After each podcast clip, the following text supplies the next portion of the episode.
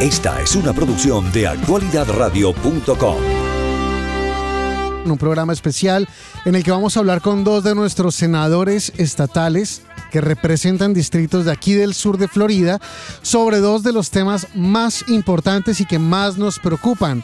El tema de los seguros y el tema del de DVPR, las juntas de vecinos, los Homeowner Associations, etcétera. Senadora Iliana García, qué placer tenerla con nosotros. Bienvenida nuevamente a cabina. Muchísimas gracias, el honor es mío. Y qué bueno, qué bueno que estamos abordando este tema. Y qué bueno que se está ocupando de estos temas y que lo están haciendo de manera bipartidista, pero eh, realmente están marcando una diferencia. Muchísimas gracias, senador. Vamos También al tema. entrevistamos hace pocas horas a el senador Jason Pizzo. Esto fue parte de lo que hicimos. Senador Pizzo, gracias por estar con nosotros. Thank you for pronouncing my name in a true Italian fashion. Senador, eh, ¿qué nos puede decir sobre algo que sacó el Tampa Bay Times hace unos días y que dijo que usted, una vez terminó la reunión que tenía con sus colegas en el hemiciclo, se le acercó a alguien a decirle, oiga, ¿por qué no montamos una compañía de seguros que parece que es un muy buen negocio? ¿Qué nos puede decir sobre lo que fue ese día? We've had a, few insurance bills that we've tried to that we've passed, uh, and I say we, the legislature has passed Um, Dice el senador Pizzo que han tenido algunos proyectos de ley relacionados con los seguros que han intentado pasar en los últimos años y que la legislatura ha también hecho unas promesas a los consumidores, pero al final de lo que se han dado cuenta es que el principal problema de la industria es que beneficia más que todo a las compañías de seguros. Esa es una industria que se ocupa de riesgos, pero siguen eliminando cada vez más riesgos desde el punto de vista legislativo en lugar de permitir realmente que el mercado funcione. Entonces, tan pronto como se aprueba el último proyecto de ley, el más reciente, decía que tenían años y años en Florida las compañías, tenían que contratar un abogado, antes se podía hacer así, y recuperar los honorarios de los abogados una vez ganaran los casos. Ahora eso no va a ser así. Piensen que una persona va a tener que tener para un reclamo de 20 mil dólares, 20 mil dólares para pagarle a un abogado. Entonces, ¿cuántas personas realmente probablemente van a tener 20 mil dólares, van a querer pagarle a un abogado y luego van a decir, bueno, vamos a ver si recupero los 20 mil dólares de mi caso? O sea, no funciona realmente así. Pero, eh, senador, ¿hay alguien eh, realmente que se le acercó a usted y le dijo, oiga, montemos una compañía de seguros? Well, so I live in a condominium. I'm the only senator in the state senator in Florida of the four senators in condo. And I was Dice el senador Pizzo, yo vivo en un condominio. Es más, soy el único senador del estado de Florida, creo que de los 40, que vive en un apartamento, en un condominio. Y eh, me enojó mucho porque por primera vez en cinco sesiones que tuve adelantando proyectos de ley, vi que había un proyecto que iba en contra de mis intereses. Muchas veces yo paso proyectos eh, que, y voto porque benefician a la gente, no me benefician a mí directamente, pero esta vez se sintió que había algo que realmente era absolutamente ridículo y lo hemos visto, por ejemplo, con el seguro de la inundación. ¿Cómo es posible que un apartamento en un piso 20 tenga que pagar seguro de inundación? No tiene ningún sentido, pero esa es una situación en la que ya hemos visto. Y cuando se me acercó alguien fue para decirme, oiga, ¿sabe qué? Usted es un gran negocio. 100 Jason Pizzos o 1000 Jason Pizzos son un buen negocio. ¿Sabe qué deberíamos hacer? Crear una empresa y si conseguimos 100 Jason Pizzos o 1000 Jason Pizzos, terminamos teniendo un muy buen negocio. Es una gran compañía. Senador, recientemente tuvimos la oportunidad de hablar con el CEO de Citizens, el señor Tim Sirio. Él nos dijo que estamos metidos en el problema en el que estamos con la industria de los seguros por la cantidad de litigios, por la cantidad de quejas que se presentan ante las compañías de seguros. ¿Qué tiene usted que decirnos sobre eso? So I've also met with with Tim Serio, nice guy, um, and uh, we, we get along nicely. But uh, one thing that that I I had asked him for, and he gave me real numbers. Dice el senador Jason Pizzo que él también se ha reunido con Tim Serio, que es un buen tipo, que le cae muy bien, pero que tienen algunas diferencias, sobre todo porque le pidió que le dieran números reales. Ojo con estos números.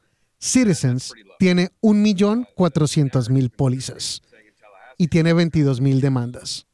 Esa es una tasa de litigios del 1.7%. Es bastante bajo. La narrativa que se ha vendido mucho en Tallahassee durante los últimos años es tratar de hacer creer que Florida tiene el 8% de la exposición a litigios y el 78% de todos los litigios.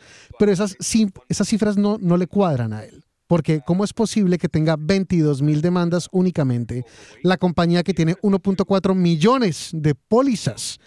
Así que no le cuadra mucho el tema. Y recientemente eh, publicó un formulario que se presentó a la legislatura y es sorprendente ver la cantidad de reclamaciones que se presentan y que los resultados se rechazan. O sea, la gente va a contratar a un abogado para presentar un litigio, pero ese es el último recurso. Primero la gente va a través de la compañía de seguros. Seguimos en la entrevista con el senador y em, parte de esto es que eh, lo que hemos visto es que hay nuevas compañías de seguros que están viniendo a Florida, nuevas empresas que están llegando acá y eh, pueden funcionar desde ceros, pero una empresa viene, le dan 100 mil pólizas y después de un par de años se va. ¿Qué piensa usted, senador, de esto? Sure. I mean, think about how many years we went without having a real major storm uh, before Irma hit in 2017. We, you know, Michael hit up in the Panhandle. Dice el Ah. senador Pizzo, piensen cuántos años llevamos sin tormenta. ¿Cuántos años realmente llevamos sin tormenta? Irma pegó en el 2017, Michael llegó a la península, pero pasamos varios años sin una tormenta realmente catastrófica ni muy grande. Digamos que usted y yo, Juan Camilo Gómez y Jason Pizzo, decimos, oiga, armemos una compañía de seguros. ¿Qué tan difícil es eso? No necesitamos mucha plata. Con 15 millones de dólares podemos montar una compañía de seguros. Tenemos tres o cuatro años realmente buenos y luego, cuando llegue una tormenta o se ve- venga un tiempo complicado, nos retiramos, nos vamos y listo. Él representaba la zona de Surfside y nos dice, vean el caso de Surfside, salió mal, tuvimos un derrumbe, una tragedia, un di- edificio se cayó. La compañía de seguros que aseguraba el edificio pagó eso, esa póliza, y se fue. Se fue del Estado después de pagar una. Senadora Ileana García, gracias por estar con nosotros y por su paciencia. ¿Cómo le parece eh, lo- todo lo que nos está contando el senador Pizzo sobre la industria de los seguros? Así es. Lastimosamente así es. Pero uno de los números que más a mí me sorprende, senadora, es de un más de un millón de pólizas, 1.1, 22 mil mm, demandas. Y nos hacen creer de que las demandas son el problema por los cuales los precios se han disparado. Y no quiero decir de que sea uno de los problemas, pero no puede ser el único problema. Yo en varias ocasiones me senté con abogados, en, ma- en un programa por la tarde estuve con, con un abogado, eh, Ben Alvarez, y él igual hablaba mucho de, de- de- este tema, que no nos pueden echar toda la, la culpa a nosotros. En muchas ocasiones yo vi archivo files, que eso es otra cosa que se discute muchísimo, la transparencia de, lo- de los files, ¿no? A la hora que llegaba y em- comienza el complaint. Y hay, hay muchas cosas. Eh, hay abuso, ¿no? De, de- eh, de- de lo que eran lo- los beneficios, pero también hay mal manejo por parte de la aseguradora. Lo que pudiera ser en un momento determinado un baño que cuesta 8 mil dólares, que se sabe que hay que pagarle los 8 mil dólares, la persona manejando ese caso lo aguanta porque lo puede hacer. Y en eso entra este, el adjuster, la otra compañía de seguro, el abogado del abogado del abogado. Entonces ahí es donde se incrementa. Entonces lo que fue un baño de 8 mil dólares se convierte en uno de 150 mil. Usted sabe que Increíble. eh, lo que acaba de decir la senadora tiene. eh, Yo hablé con un abogado precisamente que lidia con estos temas no hace mucho y me estaba enseñando una cuenta. La cuenta de reparación creo que eran 8 o 10 mil dólares. La cuenta de los abogados era como 80 mil dólares. ¿Por qué? Porque no llegaron a un acuerdo inmediatamente. Entonces los abogados, por supuesto, que están demandando, eh, cobran cada minuto que ellos tengan que lidiar con la compañía de seguro y eso va aumentando y va aumentando y va aumentando. Y los abogados que demandan van a tratar de sacar todo el dinero posible de la compañía de seguros porque la compañía de seguros que en un momento dado hubiera podido pagar, como acaba de decir la senadora, el baño, punto, se acabó esto, 8 mil dólares, entra en el litigio y lo que se pudiera haber resuelto con 8 mil dólares, entonces cuesta 200 mil dólares resolverlo. A mí, senadora, lo que me preocupa es que si ese fuera el problema, si el problema es que hay unos descarados que están robando al sistema, debería hacerse algo al respecto. pero yo no, no siento que se esté creando algún task force diferente o algún o se estén dando más recursos al DVPR o algo así para resolver el problema. Yo creo que ya eh, ya se han enfrentado con este que este fenómeno va más allá de lo que ellos se, se pudiesen esperar, no solamente dado de que esta situación con los seguros está ocasionando muchos de los dolores de cabeza que estamos viendo ahora en las asociaciones, ¿no? y, y, y, la dificultad eh, que hay en vivir últimamente, en pagar un mortgage, en pagar una renta, dado de que todo siempre recae, o sobre los impuestos de la, de la propiedad, que eso es otro tormento para otro día, y también el fenómeno de, de los seguros y después la falta de cuidado, la falta de coordinación también, de transparencia y oversight que existen también hacia las asociaciones, no todas malas, pero hasta cierto punto no hay, no hay regulaciones, no hay oversight. Y, te, y como te digo una cosa, te digo otra. Esto es un fenómeno no solamente en Florida, lo estamos viendo en California, se están viendo en otros estados eh, eh, con la misma población de, Florida.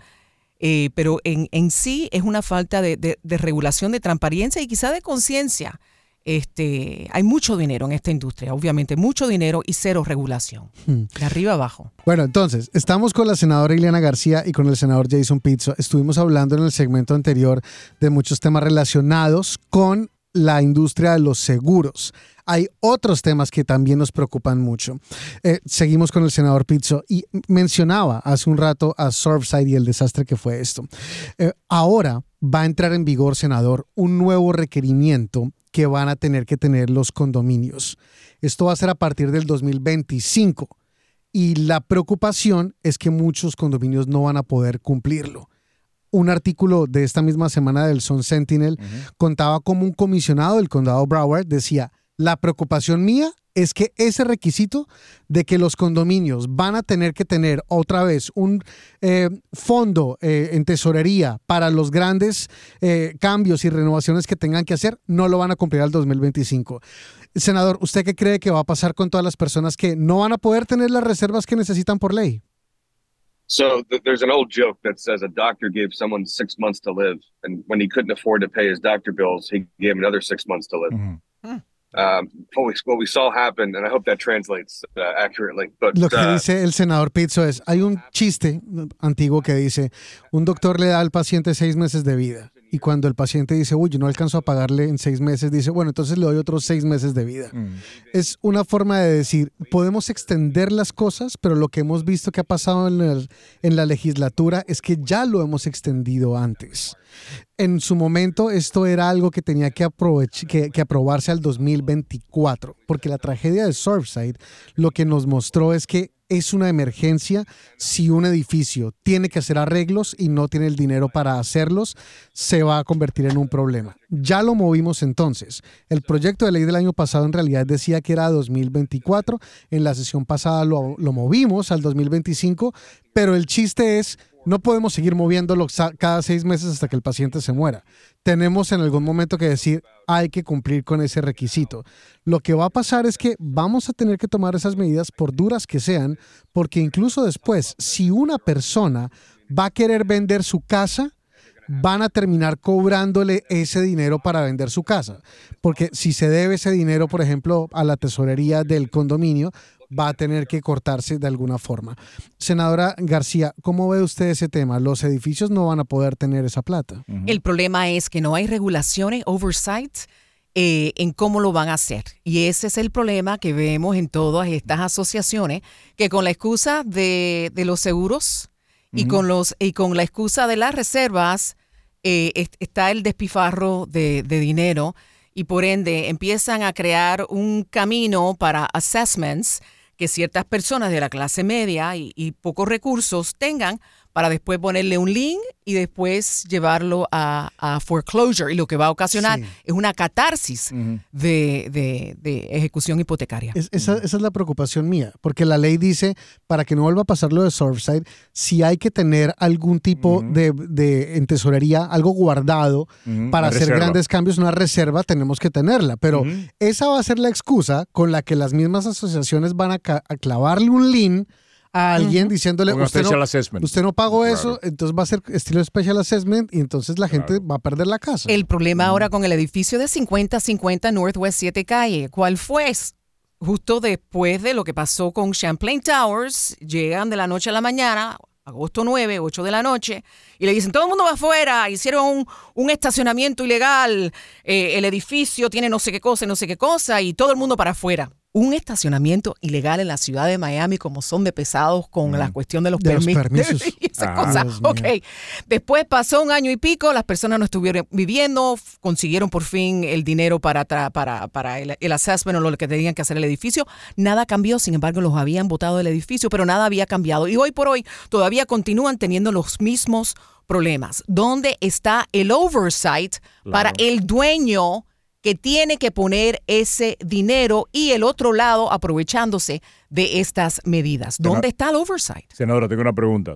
Y esto tiene y esto puede afectar a, miles de personas aquí en el condado de Miami-Dade. Hay muchos edificios con renta controlada porque reciben dinero del Estado. Son para personas eh, con necesidad, o sea, que tienen bajos ingresos, logran un edificio, ese edificio recibe o sea, recibe fondos del Estado, recibe fondos del condado y esas unidades están limitadas, lo que eh, la organización, que usualmente es no lucrativa, le puede cobrar por la renta. A esa gente le han subido el seguro también del edificio de manera exponencial. Un caso en específico de 60 mil dólares al año están pagando en estos momentos 230 mil dólares al año de seguro. Esas organizaciones lucrativas, no lucrativas, no pueden subir la renta. Muchas de ellas están a punto de declararse en quiebra. ¿Se puede hacer algo por ayudar a esas personas en específico, a esas organizaciones no lucrativas en específico, que manejan estos edificios de personas de bajos ingresos?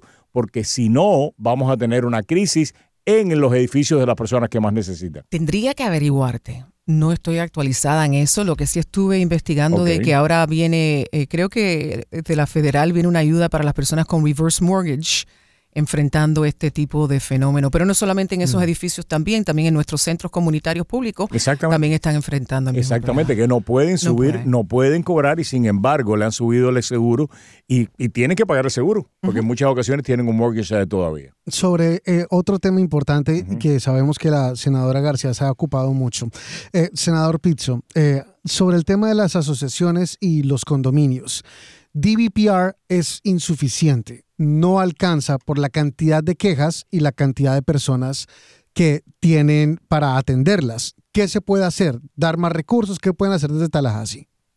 Yeah, so a couple things. One, we have to expand their authority if it's going to stay the way it is. Because right now, like you said, they're just sitting there watching things happen and saying, oh, we don't have the authority or permission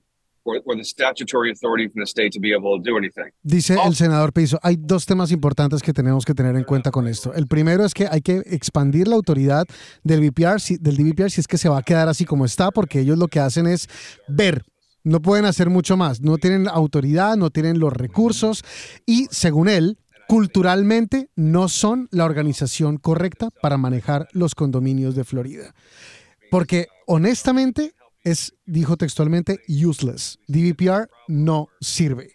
Tiene demasiadas cosas que hacer, tiene, hay demasiados condominios en Florida, no tienen la cantidad de personas para poder responder y lo que hacen es mandar una carta que se llama No Jurisdiction que significa, lo siento mucho, acá recibimos su queja, no mm. podemos hacer nada, vamos a investigar, pero pues no vamos a hacer nada. Me muero la vergüenza con ustedes. y los cuatro dólares que pagan todos los años los condominios, lo que se termina haciendo es gastando también en otros proyectos. Entonces, tras de que hay poco dinero, no se gasta en lo que es senadora.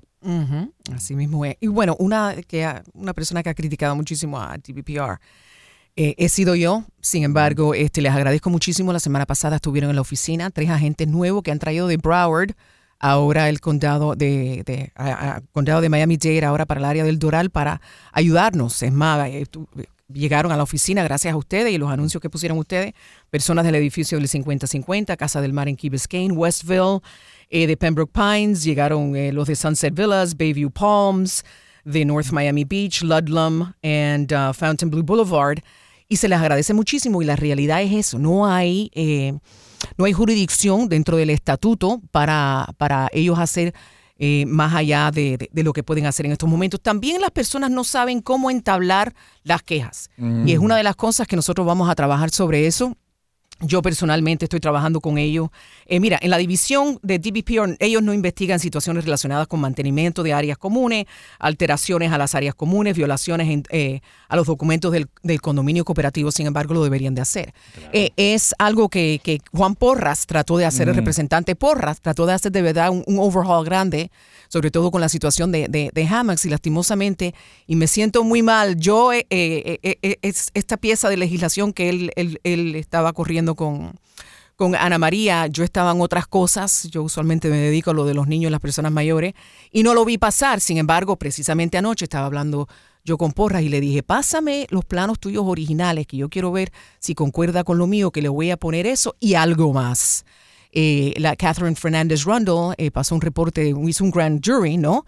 Y muchas de las cosas que ella identifica ahí, aún hoy por hoy, están sin hacer cosas importantes y contundentes que evitarían mucho. Claro, yo creo que sí, que se pueden lograr, por supuesto. Mm. Eh, eh, otro tema también, eh, senador Pizzo, es qué podemos hacer nosotros desde las municipalidades, desde los condados, desde las localidades. ¿Hay alguna cosa que podamos hacer? So that's actually a really, really, really good question. Um, if if there are counties that have condominiums, you know, Hillsborough County, Duval County, where Jacksonville is, uh, Hillsborough, Tampa area, Naples has a lot of condos. Uh, but I think we, we get a lot of the attention. Uh, Dice el senador Pizzo que eh, es una gran pregunta porque cada vez hay más condados que tienen más condominios. Obviamente el sur de Florida tiene la mayor atención, pero Hillsborough, Duval, Jacksonville, la zona de Tampa, Naples, cada vez están creyendo más, creciendo más en densidad. No tanto como nosotros ahora, pero van por ese mismo camino. Y una buena pregunta es, ¿qué podemos hacer para ser una alternativa al DVPR? Porque ya hay algunas propuestas que han hecho algunos condados para hacer algo diferente, tomar desde los condados el control de estos asuntos. Y lo que él dice es que está viendo cómo hay autoridades que están viendo eso como opciones, como posibilidades. Lo que él ve es que está tomando la opción de Ronald Reagan, que cada vez que él llega a algún lado dice las nuevas palabras más eh, aterradoras del idioma inglés es I'm with the government and I am here to help. Él se ha tomado eso muy en serio. Y lo que él ha visto, es que él como senador ha podido resolver, igual que la senadora García, más de los condominios que el DVPR. Y por eso la opción es tratar de mirar qué opciones van a tener los condados para presentar esto a Tallahassee. La idea es, el DVPR no está solucionando las cosas, no le están dando más recursos. Vamos a ver si desde los condados se puede hacer presión para que en la legislatura se le pase a los condados esta, estos poderes, estas alternativas. El senador, el comisionado René García trató de hacer algo en la comisión, sin embargo, y él mismo lo reconoce, no tiene dientes ninguno. O sea, es una legislación aprobada por la comisión, pero no tiene manera eh, de velar, de castigar a las personas eh, que infrinjan la ley. Ahí lo has dicho, castigar. O sea, eh, eh, eh, el, que, el que haga, el que cometa una fechoría, como muchos de los casos que estoy viendo yo, mirando yo siempre con los casos encima, no tiene contabilidad, o sea, no hay una especie de, castigo sobre ello. Es mucho más una palmada que cualquier otra cosa. Yo no estoy de acuerdo que, debería de interferir el, gobierno del todo.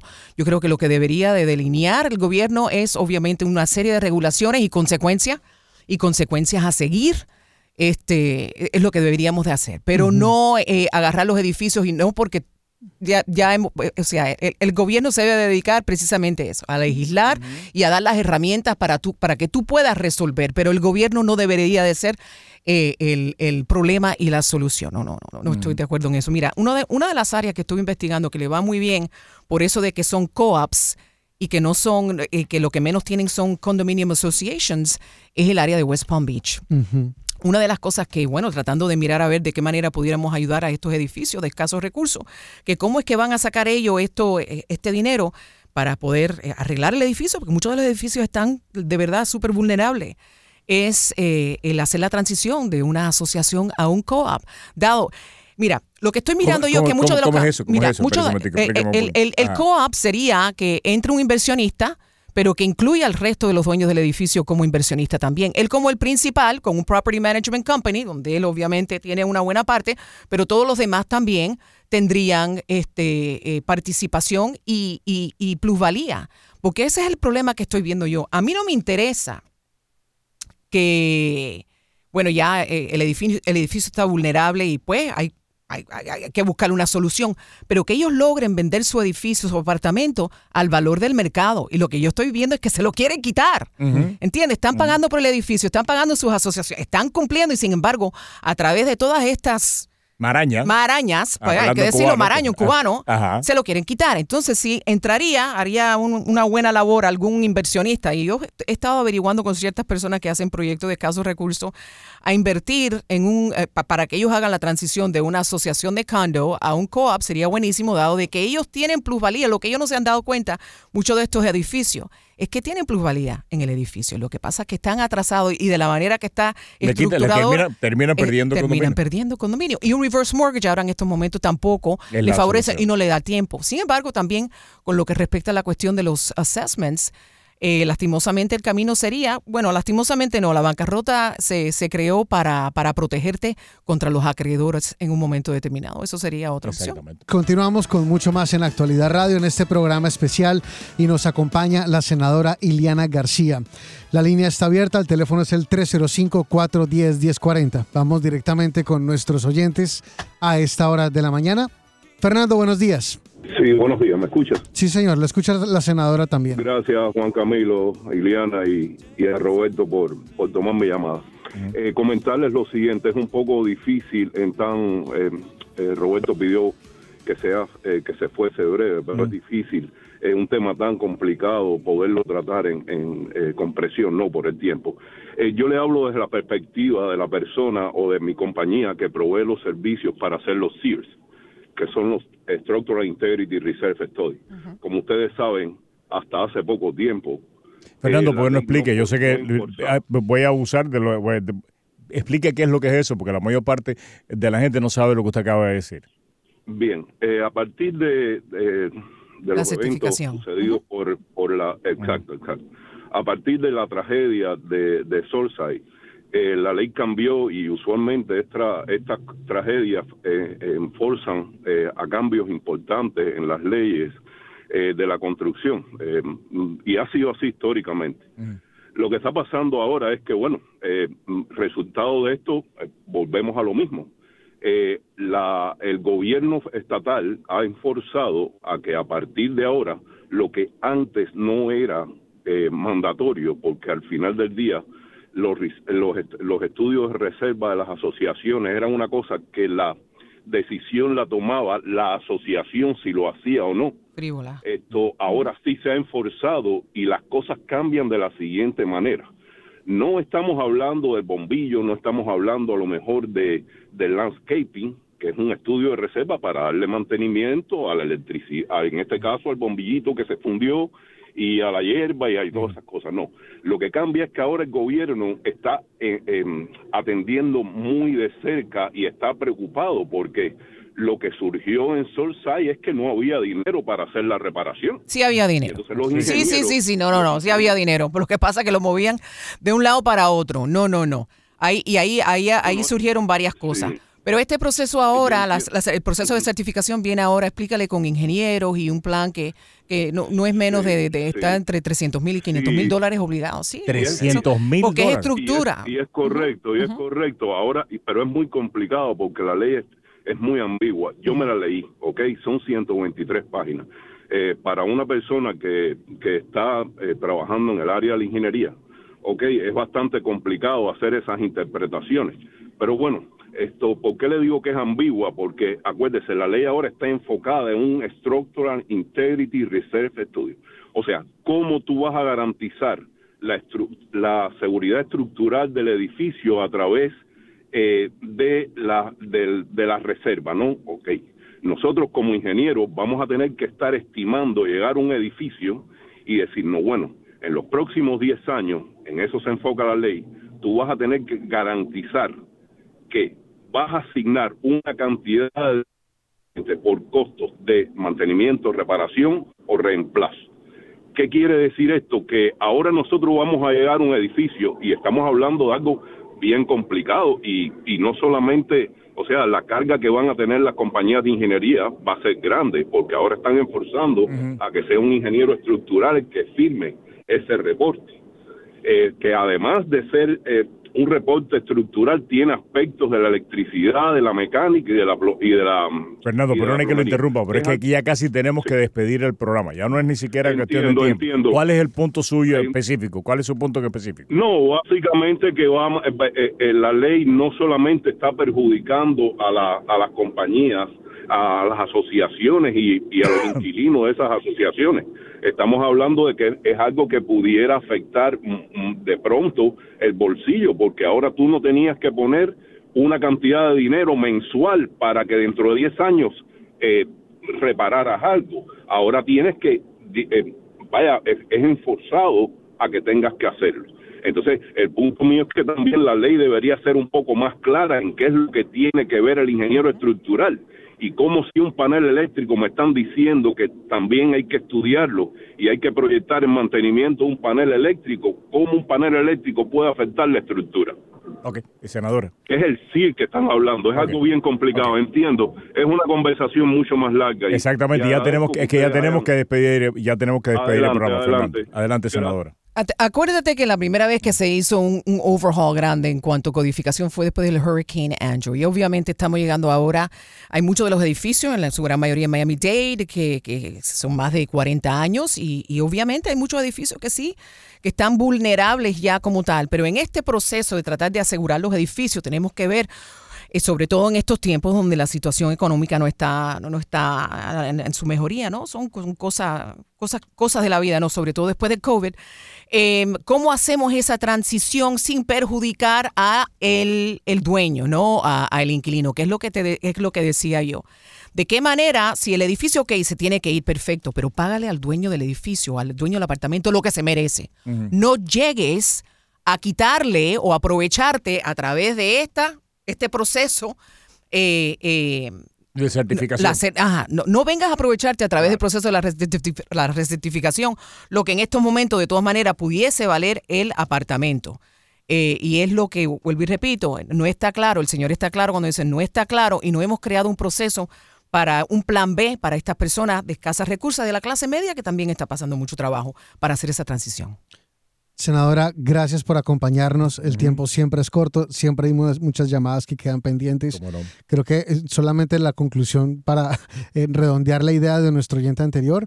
Eh, esto es una conversación infinita que no se va a resolver ni en esta hora con el senador Pizzo y la senadora García, pero la idea es continuar con este tema y como decía la senadora fuera del micrófono, como la gotica de agua sobre la piedra. Darle y darle. Porque, lo importante que, que se ha, comenzado la conversación. Hasta ahora ni siquiera se estaba conversando sobre este tema. Y es un tema largo, con muchas aristas, pero que se está conversando. Muchísimas gracias, senadora. Gracias a usted.